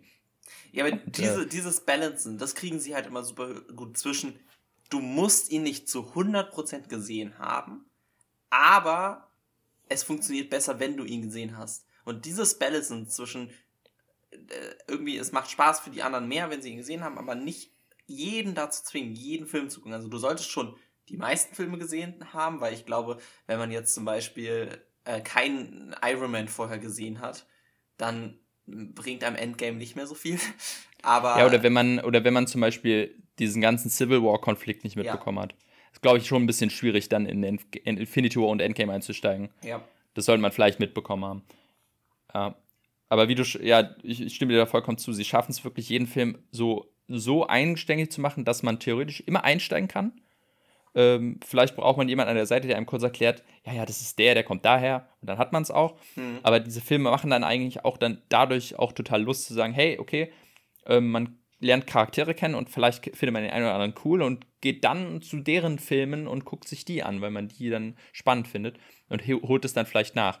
Und äh, so werden halt alle abgeholt. Die, die einfach nicht jeden Film gucken wollen, die, die gehen einfach ins Kino und hol, holen sich einfach ein geiles äh, Action-Spektakel an mit einer entspannten und komplizierten Story. Auch für jetzt Endgame jetzt nicht die unkomplizierte Story, aber so, so generell die Marvel-Filme. Und die Fans werden total abgeholt, weil einfach wirklich extrem viel Fanservice drauf ist, der aber auch nicht so over the top ist, dass man davon genervt wird.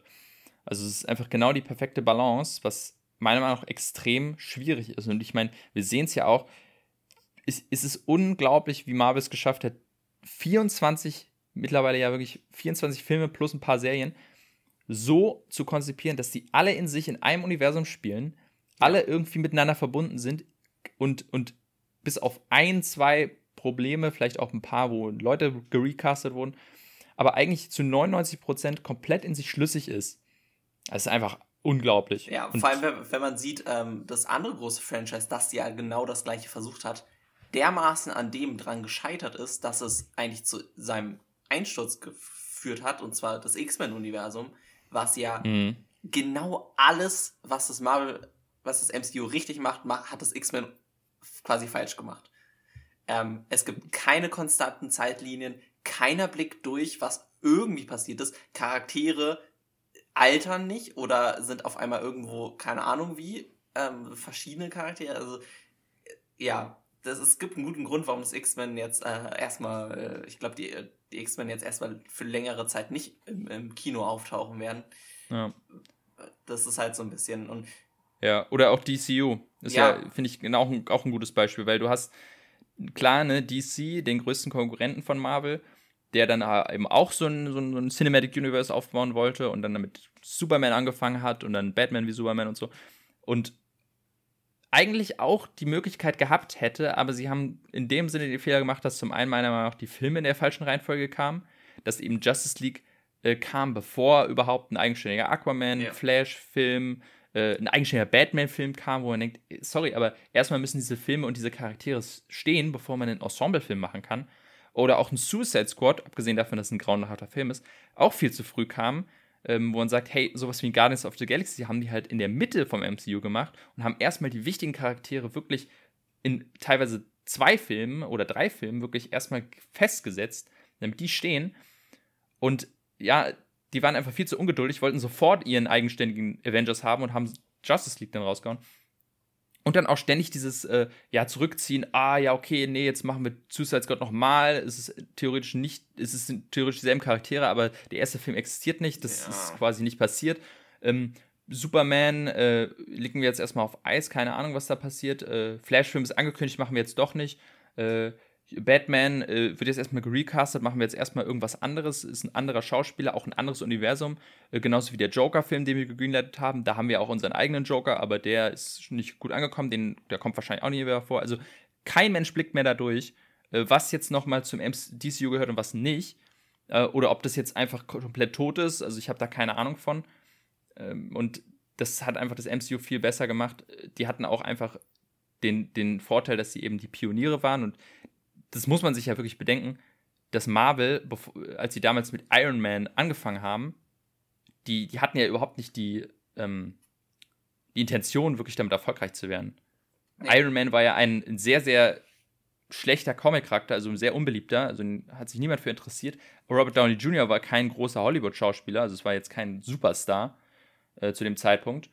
Und ähm, Marvel an sich war, ja, relativ kurz vor, dem, vor der Pleite. Also die hatten echt nur noch eine Chance, mit den Filmen erfolgreich zu werden. Die haben ja ihre ganzen, ähm, um nicht pleite zu gehen, haben sie ihre ganzen großen IPs verkauft, nämlich Spider-Man an Sony, sie haben Hulk an Universal, glaube ich, mhm. verkauft, mhm. die X-Men haben sie an Fox verkauft, die Fantastic Four haben sie verkauft, was jetzt dazu führt, dass sie teilweise ihre eigenen Lizenzen nicht mehr benutzen dürfen. ähm, was einfach so wie Spider-Man, was echt so absurd ist. Wobei, da muss ich ganz kurz ähm, ähm, das wird ja noch ganz interessant, weil jetzt ja auf einmal Sony Filme macht, die vielleicht irgendwie ins MCU eingreifen könnten. Hm. Ähm, ja, das wird, glaube ich, noch ganz crazy. Ich hoffe, dass das irgendwie alles glatt geht und nicht irgendwie komplett nach hinten losgeht, weil Sony, an Sony habe ich irgendwie nicht so richtig Vertrauen, was die Also was Spider-Man angeht, habe ich bei Sony auch kein Vertrauen, muss ich sagen. Na wohl, Into the Spider-Verse war, glaube ich, auch von Sony. Das ja, wobei das Animation ist dann ja wieder. Ja, ja keine ja. Ahnung. Ja. Also ich muss wirklich sagen, dass, was das MCU geschafft hat, eben wirklich, ähm, das ist, das klingt jetzt also auch gerade von so, ich meine, ähm, so Film-Nerds oder Cineasten, die gucken dann ähnlich wie ich damals vielleicht so ein bisschen auf diese Filme, wie ähnlich wie Martin Scorsese. Ja, ist kein richtiges Kino, so nach dem Motto. Und die, man muss ja auch sagen, das sind immer sehr, sehr basic Scripts und die Filme fühlen sich auch alle irgendwie gleich an. aber was das MCU einfach geschafft hat, dieses komplette Konstrukt, das ist so in der Filmgeschichte nie da gewesen. Das ist einfach ein Meilenstein. Das muss man im MCU einfach wirklich groß anhalten. Und ich finde, es gibt einen Moment, da kommen wir jetzt zu Endgame, glaube ich, ähm, der für mich das perfekt zeigt. Und ich finde, das ist der beste Marvel-Moment in der Filmgeschichte. Und auch mein Lieblingsmoment, äh, auch Teil, warum Endgame mein Lieblingsfilm aus der Reihe ist. Und zwar ist das die Port äh, Portalszene äh, aus dem Finale von Endgame. Mhm. Wo wirklich, du hast diesen ganzen Film, eine Handvoll Charaktere, nämlich die eigentlich die Haupt-Avengers. Und dann, kurz vorm Endfight, wird quasi auch mit einem Fingerschnipsen einen Haufen an Charaktere plötzlich eingeführt. Und es kommen, ich glaube, mindestens 15 bis 20 Charaktere mit Namen tauchen plötzlich auf. Ja. Plus ganz viele Armeen, die du auch alle kennst. Und du, wenn du diese ganzen Filme gesehen hast, kannst du jeden zuordnen. Du weißt, wie jeder heißt, du weißt, wo jeder herkommt ähm, und warum das jetzt gerade krass ist, dass der jetzt auftaucht. Und kein anderer Film kann es einfach so mit einem Fingerschnipsen 20 Charaktere einzuführen, die zu dem Zeitpunkt in dem Film noch nie vorgekommen sind. Und der Zuschauer sitzt einfach nur da und denkt sich, geil, bin dabei. Ja. Und das ist einfach dieser Vorteil, den sich Endgame zunutze macht, dass man eben theoretisch voraussetzen kann, dass man 20 Filme vorher gesehen hat oder 21 und dieses Wissen einfach sagt, nee, wir setzen es jetzt voraus. Ähm, wenn du Endgame auf hundertprozentig genießen willst, dann musst du eben alle anderen Filme gesehen haben. Und wenn du das hast, dann ist das einfach eine großartige Experience. Und das war wirklich der Moment, als ich im Kino saß, wo ich dachte, okay, ist mir jetzt egal, ob die Story vielleicht flach ist, ob sie keinen Sinn macht, ob es standardmäßiges äh, Kino ist. Ich habe da gerade einfach Bock drauf. Das ist einfach nur großartig. Ja. Und äh, bei mir war es auch im Kino, mein, also fast, ich meine, die, die, der gesamte Endkampf hat ja mehrere Szenen, die hm. äh, so, so geil und ja wirklich ähm, emotionserregend sind. Und mein Kino ist auch dermaßen abgegangen. Also ich glaube, ich habe nie eine bessere Kinoerfahrung gehabt als da. Äh, ich musste den Film dann auch noch mal ein zweites Mal gucken, ähm, hm. wo es dann Lehrer war, einfach nur damit ich jedes Wort verstanden habe im Endkampf, weil es einfach so laut wurde, weil Leute dauernd gejubelt haben und so weiter. Ähm, wo dann auch Cap zum Beispiel den, den Hammer von Thor hebt oder mm, kontrollieren ja. kann alle sind dermaßen ausgerastet. Ähm, man hört es, glaube ich, auch gerade. Es ist so toller Moment und das ist halt, ich weiß nicht, es gibt Filme, die mich emotional berühren, es gibt Filme, die mich zum Heulen gebracht haben, aber ich glaube, mich hat noch nie ein Film so zum Jubeln gebracht wie dieser Film.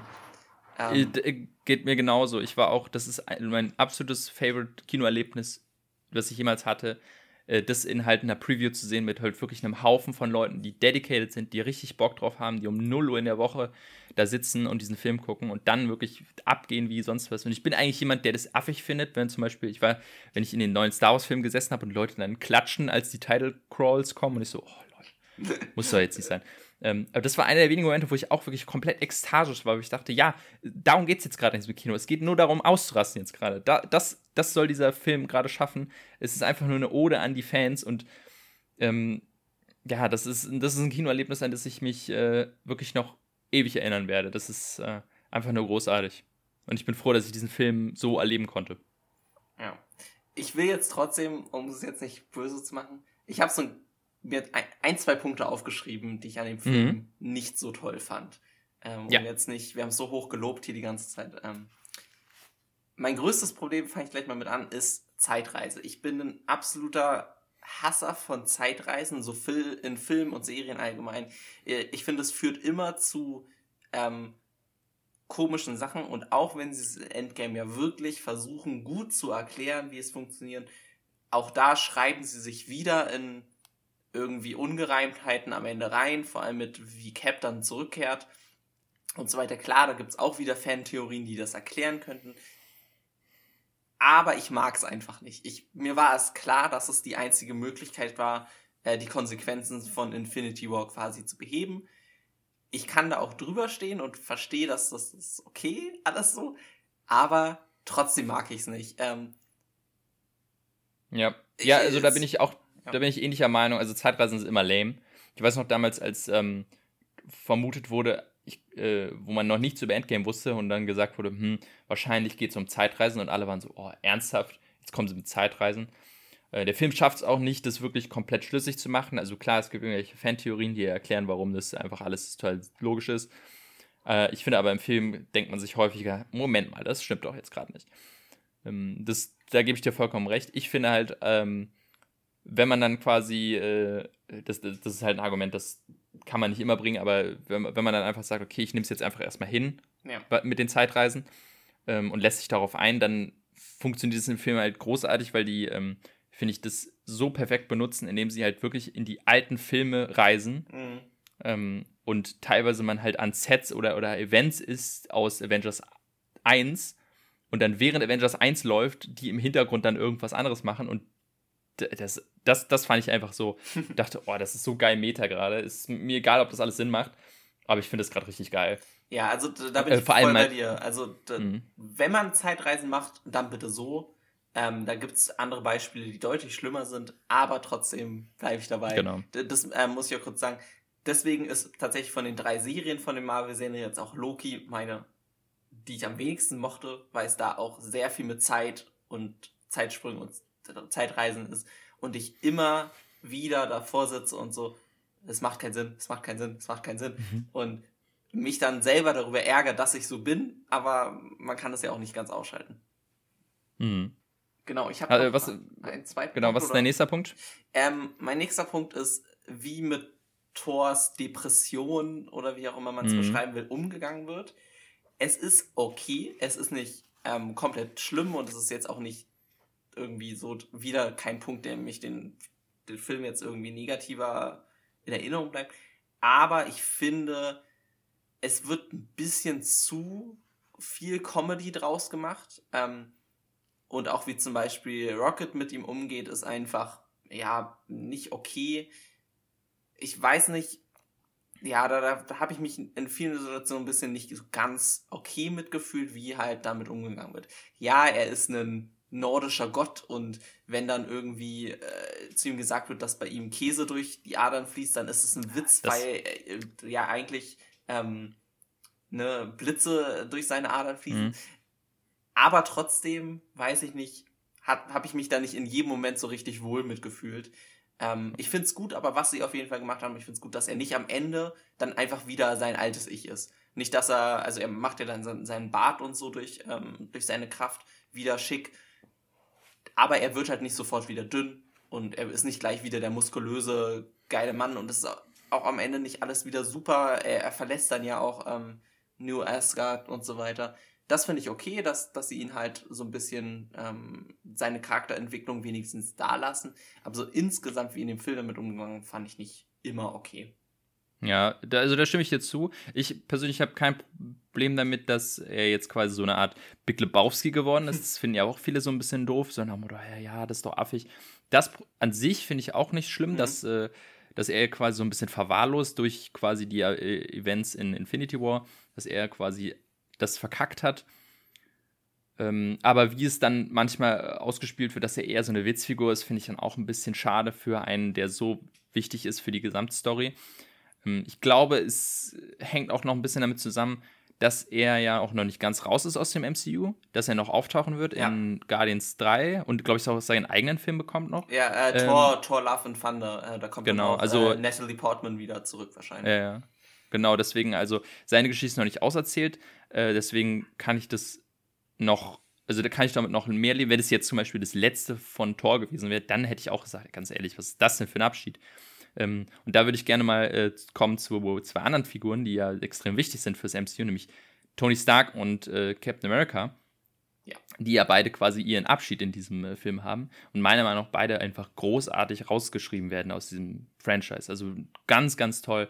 Ähm, äh, ja, verabschiedet werden. Natürlich einmal Tony Stark mit, mit seinem Tod, äh, was ich auch halt, äh, ich finde diesen Tod halt wahnsinnig geil, weil, das klingt jetzt böse, aber das MCU wurde häufig kritisiert dafür, dass sie sehr konsequenzlos sind, mhm. dass eben Charaktere nicht sterben, wo man sich denkt, ja, ganz ehrlich, wie überlebt der denn? Das ist zum Beispiel in War Machine, der in, äh, in den Civil War irgendwie da 100 Meter tief fällt und dann irgendwie da bin ich aber auch bei dem, der, der hätte da sterben sollen. Das hätte viel mehr Sinn gemacht, weil er ist auch einfach der uninteressanteste ja, Charakter des MCUs. Auch, auch kein Mensch. Also der, ich dachte auch, der ist safe tot, aber dann, naja gut. Und dann quasi endlich einen Charakter auch, äh, endlich, aber einen Charakter auch ähm, wirklich konsequent zu sterben, sterben zu lassen in einem sehr wichtigen Moment, finde ich halt sehr, sehr geil. Und äh, gerade die, die, ähm, ähm, ja, die ähm, Beerdigung am Ende, wo dann alle nochmal zusammenkommen und auch das so ein bisschen sich anfühlt wie so ein wirklichen, wie nochmal eine Rekapitulierung von dem gesamten MCU, wenn man da wirklich über die ganzen Charaktere, die da stehen, an der, äh, an der Trauerfeier und man sieht, Alter, das, das ist das MCU der letzten zehn Jahre. Mhm. Ähm, und dann am Ende sieht man quasi Nick Fury. Ah, ich, ich kriege immer Gänsehaut deswegen. Und vor allem ähm, im Vergleich zu Captain America, das, das fand ich sehr cool am, äh, von den Regisseuren, die haben das erzählt. Und zwar, dass es so ein bisschen, die so ein bisschen Gegenpole sind, was ihre Entwicklung angeht. Und zwar äh, hier äh, Iron Man startete als so ein sehr selbstverliebter Charakter, der immer nur um sich selbst gekümmert hat, ne, der äh, Vernichtungswaffen produziert hat und der über die Filme immer mehr lernen musste, dass er eben als Superheld auch mal äh, seine eigenen Bedürfnisse hinten stellen muss. Und das endet eben damit, dass er die selbstloseste Tat überhaupt macht, nämlich sein eigenes Leben zu geben, um die Welt zu retten. Was ihm halt bewusst war in dem Moment natürlich. Und Captain America ist genau das Gegenteil. Er war immer der komplett Selbstlose, hat alles hinter angestellt, hat die Liebe seines Lebens verloren, das Leben, was er immer haben wollte, seinen besten Freund, eigentlich alles äh, immer um die Welt zu retten. Und am Ende des Films, äh, als er wieder zurückreist, sagt er sich, okay, nee, jetzt denke ich nur an mich und gehe ähm, zurück und, und lebe das Leben, was ich äh, verpasst habe. Das ist so ein schöner Moment, auch mit Old Man Steve, wie er dann da sitzt und einfach ja. sagt, ich habe meinen Teil getan, jetzt denke ich an mich. Ah, es ist so, das ist so schön. Ähm, und ich finde auch die beiden Charaktere und deren Konflikt und deren Entwicklung ist eigentlich das, was das MCU im Grunde immer ausgemacht hat. Oder das war eigentlich der zentrale Konflikt dieser beiden, äh, was dann spätestens Civil War offensichtlich wurde. Äh, aber auch in, in Avengers hat man, hatten, hatten ja schon quasi ihre Probleme. Also, das ist, was sich halt zehn Jahre durchgezogen hat. Und das ist quasi deren Ende. Das finde ich einfach, das finde ich einfach krass. Das ist wie halt so eine Serie, die du zehn Jahre be begleitest und dann die Charaktere irgendwann halt äh, rausgeschrieben ja, werden. Also ich fand auch diese Entscheidung zu treffen, dass sie Tony sterben lassen und ähm, Cap sein Leben zu Ende lassen, ist halt super, also ist halt einerseits irgendwie ist eine Konsequenz, aber auch unterschiedliche Konsequenzen halt wirklich für, für beide, wie du auch schon meintest. Ähm, und ja, es hat sich einfach gut angefühlt. So, also es ist abgeschlossen, die beiden sind raus, ist jetzt wieder die Tür offen für neue Charaktere.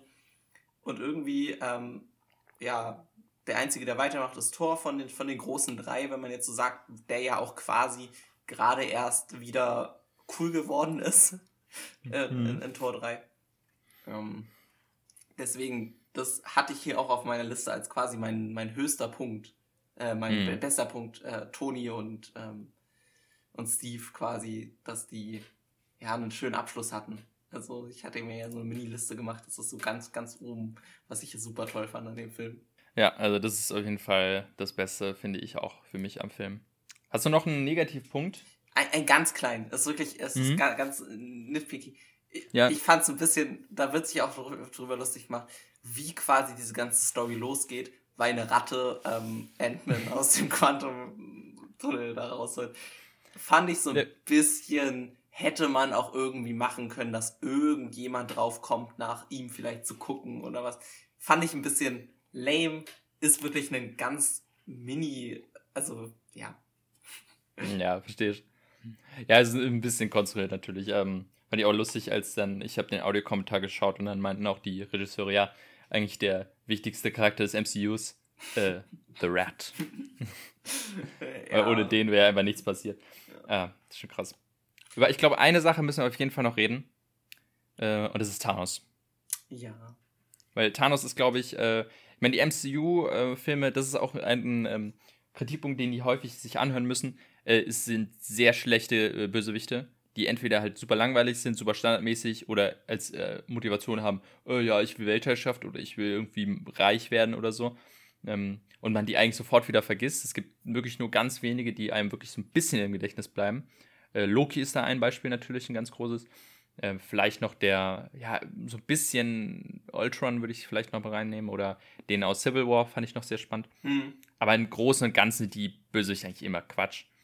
Aber Thanos ist da natürlich ganz große Ausnahme. Thanos ist nicht nur der beste MCU-Bösewicht, sondern vielleicht einer der, also auf jeden Fall einer der ikonischsten. Ne? Also ja. ist, ist es, wenn man den Star Wars-Vergleich wieder zieht, ist es wahrscheinlich der Darth Vader unserer Generation. Ja. Ähm, ja. Ich habe aber tatsächlich Thanos sowohl auf meiner Liste auf der positiven als auf der negativen Seite. Mhm. Oh ja, da bin ich mal aus, gespannt. Aus, aus, einem ganz verschiedenen Grund. Und zwar in Infinity War war er für mich eigentlich der beste Charakter des Films. Ähm, auch, liegt ja auch daran, dass er eigentlich der Hauptcharakter von Infinity War ist. Mhm, ist ja genau. quasi sein, sein Film, seine Story. Er ist der Erste, der irgendwie eingeleitet wird und er macht, er, er ist der, der sein Ziel erreicht, ne, am Ende in Infinity War.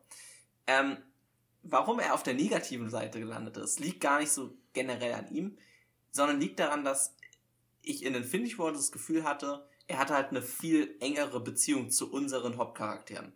Ne? Er hatte, er, in New York hatte er durch, quasi in mehreren Kämpfen. Er hatte ja auch Respekt vor den Hauptcharakteren. Ne? Er sagt ja auch ganz klar mhm. zu, zu Tony dann, uh, I hope they, they remember you und so weiter. Und dadurch, dass er ja in Endgame dann aus der Vergangenheit kommt, er wird ja ähm, durch mhm. Nebula da Dingens, ist er ja nicht mehr quasi unser Thanos. Er ist nicht mehr der Charakter, den wir in Infinity War gesehen haben, der sein Ziel erreicht hatte, der ähm, ja seine Mission erfüllt hatte, sondern er ist mhm. jetzt wieder so ein, wenn man es böse sagt, so ein generischer Bösewicht der das Ziel hat, das ganze Universum zu vernichten. Während er in Infinity War noch so ein bisschen ein fast nachvollziehbares Ziel hatte. Na ja, gut, in, äh, also obwohl der quasi aus der Vergangenheit kommt, hat er ja trotzdem dasselbe Ziel zu dem Zeitpunkt, glaube ich. Er war ja schon auf der Suche nach den Infinity Stones, glaube ich. Ja, ja, er war schon auf der Suche, aber er versucht ja nicht mehr nur noch 50% des Universums zu vernichten, sondern will ja jetzt quasi das ganze Universum neu starten dann. Ja, genau, nachdem er quasi die Aufzeichnung von äh, Nebula sieht, wo er merkt, okay, er hat es schon mal geschafft in der anderen mhm. Zeitzone, Zeitlinie und da hat es nicht geklappt. Dementsprechend ist sein Plan jetzt voll zu machen, ja. Also ich verstehe total, was du meinst, dass es eben nicht derselbe Thanos ist. Ja. Das ist ein bisschen schade. Man kriegt eben nicht diese, ich sag mal, ähm, diese, persönliche diese, Ebene. Diese persönliche genau. Ebene zu unseren Superhelden. Die ist ja. nicht ganz so da wie in Infinity War. Deswegen, da gibt's ja auch, das, wie gesagt, meine Liste, also alles, was negativ steht, ist jetzt wirklich kleine Punkte, die nicht irgendwie böse dem Film gegenüber sind. Nur so Mini-Sachen, die, warum ich es vielleicht nicht so hundertprozentig super finde. Hm. Ja, ich finde, also da, da, stimme ich dir auf jeden Fall auch zu. Das ist natürlich schade, dass man auch nicht diesen, diesen äh, epischen Moment am Ende hat. Man kämpft eben auch gegen den gleichen Thanos wie im ersten Teil. Theoretisch tun sie das am Anfang des Films und bringen ihn einfach sofort um. Also, der Thanos im ersten Film stirbt einfach in den ersten zehn ja. Minuten. Ähm, ich finde halt, also dadurch kriegt natürlich der Thanos aus dem ersten Film, finde ich, nochmal eine krassere Wirkung, weil einfach mhm. er nie besiegt wurde. Er hat sein Ziel erreicht und ähm, ist ja auch am Ende, als er dann besiegt wird, äh, oder am Anfang, ähm, ist er ja eigentlich auch cool damit, weil er meint, ja, pff, ich habe es ja geschafft, was ich wollte, also könnte mich auch jetzt umbringen. Ne, so, Motto. Wie, wie, wie, sein Alter der sagt, es ist quasi seine äh, Destiny fulfilled, ne? Also mhm, er hat ja genau. quasi damit gerechnet, dass er umgebracht wird, deswegen hat er auch die äh, Steine zerstört. Genau, ähm, deswegen haben sie ihn eigentlich nie richtig besiegt. Ja. Und äh, deswegen ist der Sieg am Ende auch jetzt nicht der Sieg über Thanos, sondern eigentlich nur äh, den Status quo wiederherzustellen, sag ich mal. Mhm. Ähm, was einfach Thanos eben zu einer krasseren Figur macht, die eigentlich unbesiegt bleibt, äh, aber trotzdem am Ende es geschafft hat, gegen einen anderen Thanos zu gewinnen. Ist ein bisschen, ja, ist ein bisschen weird und ich, ich finde auch das nicht optimal gelöst. Ähm, wobei, äh, aber wobei, wobei ich sagen muss, es ist vielleicht nicht optimal gelöst, aber ich hätte auch nicht annähernd einen Vorschlag, wie man es besser machen sollte. Ja, es ist halt, glaube ich, es ist extrem schwer, weil wenn du jetzt quasi Thanos ja, wie willst du den denn dann zurückholen, nachdem er quasi ja. in Infinity War eigentlich ja schon gewonnen hat? Das wirkt irgendwie dann auch blöd. Also ich finde auch, ich finde es eigentlich schon ganz gut, dass sie gesagt haben, nee, er hat gewonnen und da gibt es nichts dran zu rütteln. Ja. Wenn okay, ja, ähm, ne, da schon eine gewisse Form von Konsequenz reinzumachen, weil er auch viel geopfert hat dafür und dementsprechend äh, äh, das damit auch leben muss oder sterben muss. und ähm, dementsprechend bleibt Thanos aus Infinity War für mich dann nochmal krasser in Erinnerung. Also ja, wenn ich jetzt vergleichen müsste, ist auf jeden Fall, sind Thanos äh, aus äh, Infinity War und Endgame zwei verschiedene Charaktere. und ja. zwei verschiedene Bösewichte und der aus Infinity War ist deutlich besser. Mhm. Aber ich finde auch, dass der in Endgame halt natürlich auch noch sehr. Der ist dann einfach, das ist dann einfach immer noch ein sehr, sehr cooler Bösewicht, finde ich. Das auf jeden Fall. Also, vor allem, wenn man es mit anderen Marvel-Bösewichten vergleicht, wenn ich jetzt mhm. irgendwie aus, keine Ahnung, Malekith irgendwie aus äh, Tor, äh, Tor 2 oder so vergleiche, dann ist das natürlich schwer vergessen, ja. ja. Vor allem sieht ja geil aus, also das, äh, die Effekte von Avengers sind natürlich auch fantastisch und Thor als Figur, die komplett digital ist, ähm, ist einfach, äh, einfach fantastisch, was man mittlerweile machen kann. Also, das ist auf jeden Fall so ein ikonischer Bösewicht, über den werden wir noch in vielen, vielen Jahren sprechen. Ich glaube, das ist wirklich, wie da. du so meinst, das ist der Darth Vader äh, unserer Zeit. Ähm, ja, vor allem, und, ja, vor allem, weil er einfach so popkulturell ikonisch, äh, ne, du musst ihn nur, musst nur ein Bild von ihm sehen, jeder kennt, ja. ich glaube, Thanos ist wirklich so ein, jeder kennt Thanos, selbst die, die nicht einen MCU-Film gesehen haben, würden jetzt ein Bild von Thanos sehen und wüssten, ah, das ist der Blaue aus Avengers. Das ist doch, äh, Thanos heißt er doch. Ja. Ich glaube glaub wirklich, so extrem ist es. Da, da bin ich auch bei dir. Und da bin ich gespannt, wie Marvel da jetzt weitermacht, ob sie da nochmal rankommen. Also es wird ja scheinbar jetzt in Phase 4 ähm, Khan the Conqueror wird wahrscheinlich der große Bösewicht, auf den es mhm. äh, zugeht. Ähm, oh, ich glaube, ich habe jetzt, also Spoiler für Loki, nein. Ähm, mhm. Es ist aber wirklich, also es ist kein, kein großer Spoiler für die Serie, sondern es scheint so ein bisschen in die Richtung zu gehen. Äh, vielleicht, ob sie jemals nochmal dieses Level erreichen, was sie mit der Infinity Saga erreichen haben, das weiß ich nicht. Ähm, da bin ich gespannt ich freue mich auch auf die Filme, aber ich bin so ein bisschen mit einem mulmigen Bauchgefühl aktuell drin, ähm, ja. ob, ob, wir da nochmal hinkommen. Ja, es ist halt wirklich, man denkt sich eigentlich so, Endgame ist eigentlich wirklich der beste Punkt, diese Serie zu beenden. Ja. Wo man sagt, ey, es ist das perfekte Ende. Du kannst es nicht besser machen. Also kann ich mir nicht vorstellen. Und alles, was jetzt kommt, muss ich halt irgendwie immer so ein bisschen mit Endgame vergleichen, weil man sich denkt, okay, wir hatten eben schon eine Bedrohung wie Endgame in dieser Welt äh, wie, warum willst du mir erzählen, dass das jetzt auch schlimm ist oder ansatzweise schlimm ist? Und da muss, glaube ich, eine ganze, ganze Menge passieren, dass man auf einem ähnlichen Punkt ist wie ein Endgame, dass man vielleicht Phase 6 dann das, die nächste große Phase dann beendet mit, der Neu mit, dem, mit dem neuen Cast, der jetzt eingeführt wird. Aber ich kann das nicht glauben. Also ich, ich, ich tue mir auch richtig schwer damit, das zu glauben. Es wirkt irgendwie so ein bisschen so. Also ich freue mich auch auf die neuen Filme, die werden bestimmt auch gut, aber irgendwie hat man das Gefühl, ähm, das ist wie so halt so eine Serie, die einfach so ein paar Staffeln zu lang dauert, wo man sagt, nee, nach fünf Staffeln hätte Schluss sein müssen. Nicht noch bis acht Staffeln, äh, weil am Ende wird es immer schlechter.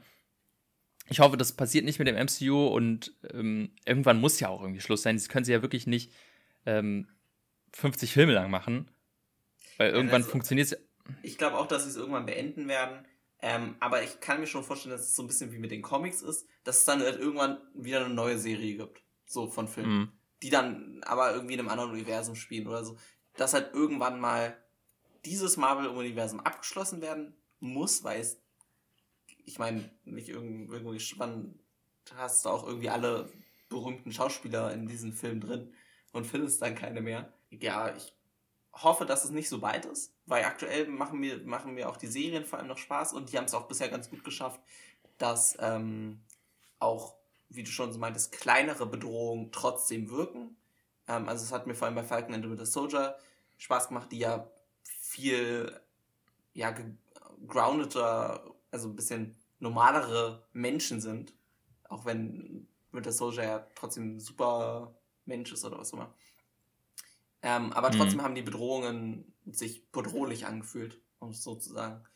Ähm, und ich hoffe, dass die da weitermachen. Mal gucken, wie es in Shang-Chi wird. Ich fand, der Trailer sah bisher ganz gut aus. Mal Eternals ist natürlich dann wieder, da müssen sie aufpassen, dass dann wir nicht eine, eine, eine, Gruppe von Captain Marvels haben, die dann auf einmal so übermächtig sind, dass man das Gefühl hat, ähm, warum brauchen wir eigentlich noch einen Spider-Man und einen Ant-Man oder so, wenn äh, jemand straight durch ein Schiff fliegen kann und keine Schramme davon mhm. kriegt. Müssen wir mal gucken. Ja.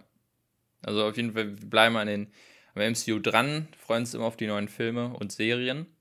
Äh, wir werden auf jeden Fall, denke ich mal, auch noch hier in dem Podcast häufiger über Marvel reden. Zum einen halt über die neuen Filme, aber äh, denke ich mal, gibt es auch noch ein paar Marvel-Filme, die wir jetzt reinschmeißen. Ja, ähm, ich habe hab tatsächlich heute einen schon auf dem Zettel. Und mit, oh, da mich mit Absicht nicht, äh, nicht ähm, drüber viel geredet. Ähm, ah, oh, okay. Bin ich ja mal gespannt, das wüsste ich jetzt gar nicht.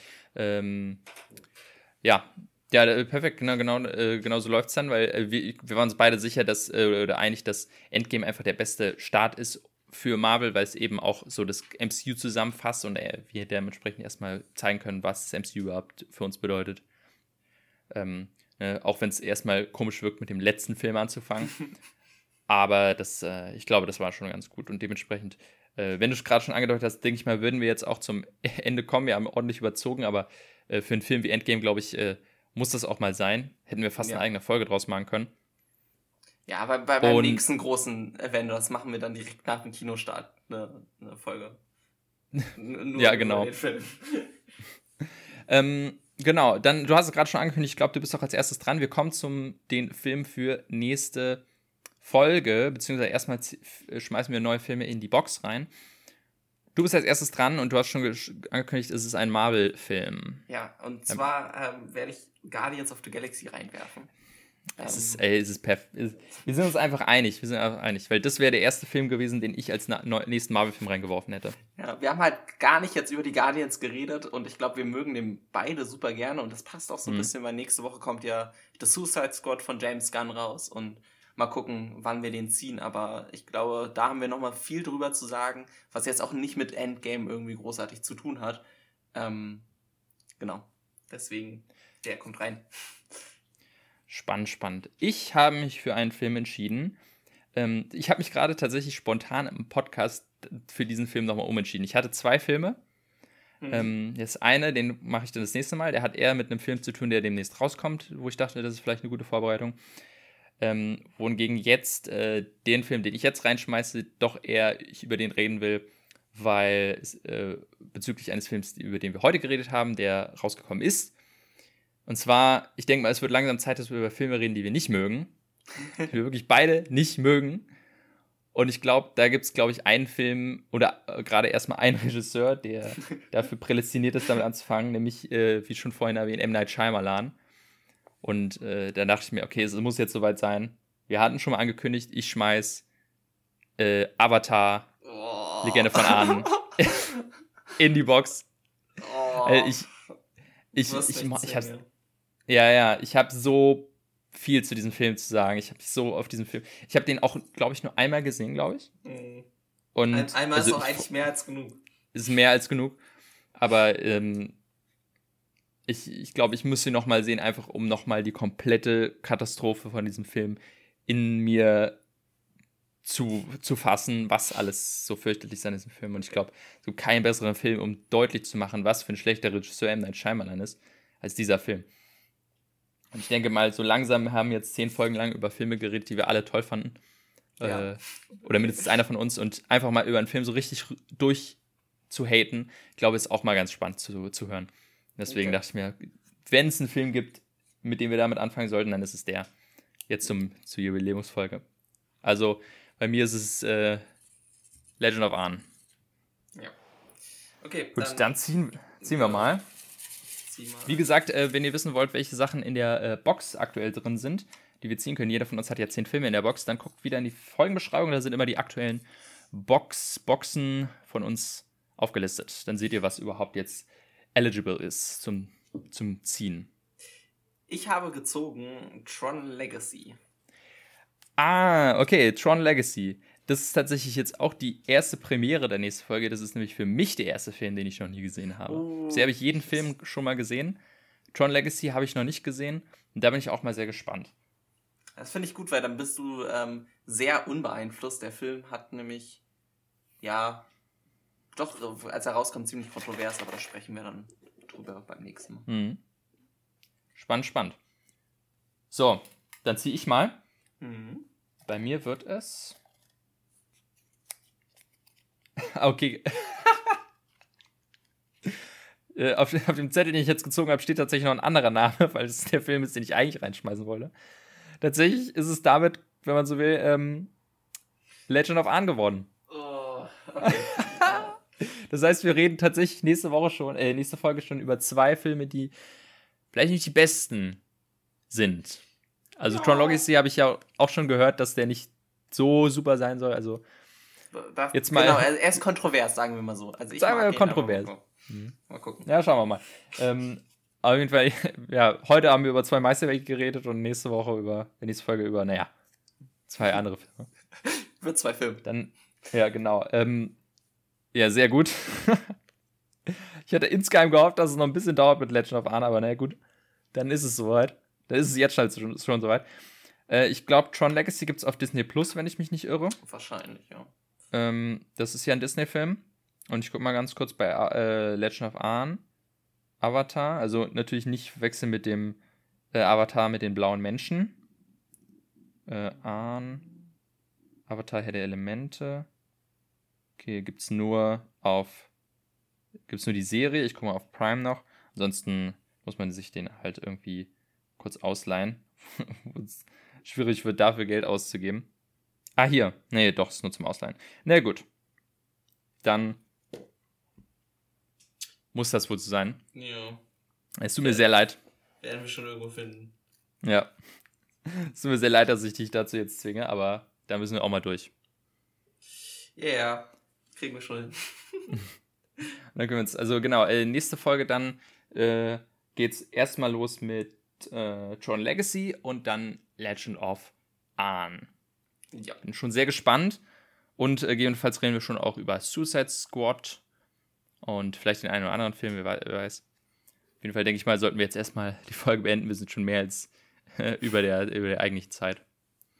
Genau, ich freue mich auf nächste Woche trotzdem. Oder auf nächstes ja. Mal. Genau, ähm, nächstes Mal dann wieder. Genau, nächstes Mal dann wieder in zwei Wochen. Äh, diesmal auch wirklich in zwei ja. Wochen. Also wir versuchen es mehr Kulpa, wie gesagt, nochmal. Passiert nicht nochmal. Und ansonsten äh, geht fleißig, fleißig ins Kino. Ja, bitte. Und freut euch auf Dune. Viel. Oh ja. Da, da ja. machen wir, glaube ich, auch direkt dann danach eine Folge, wo wir vielleicht irgendwie nur einen Film besprechen und dafür Dune irgendwie länger. Müssen wir mal gucken. Ja, irgendwie so kriegen wir es auf. Dune werden wir auf jeden Fall genug Zeit widmen. Ich denke, da haben wir viel zu erzählen. Gut, dann war es das für diese Folge. Bis zur nächsten und äh, viel Spaß noch. Ciao, ciao. Bis dann. Tschüss.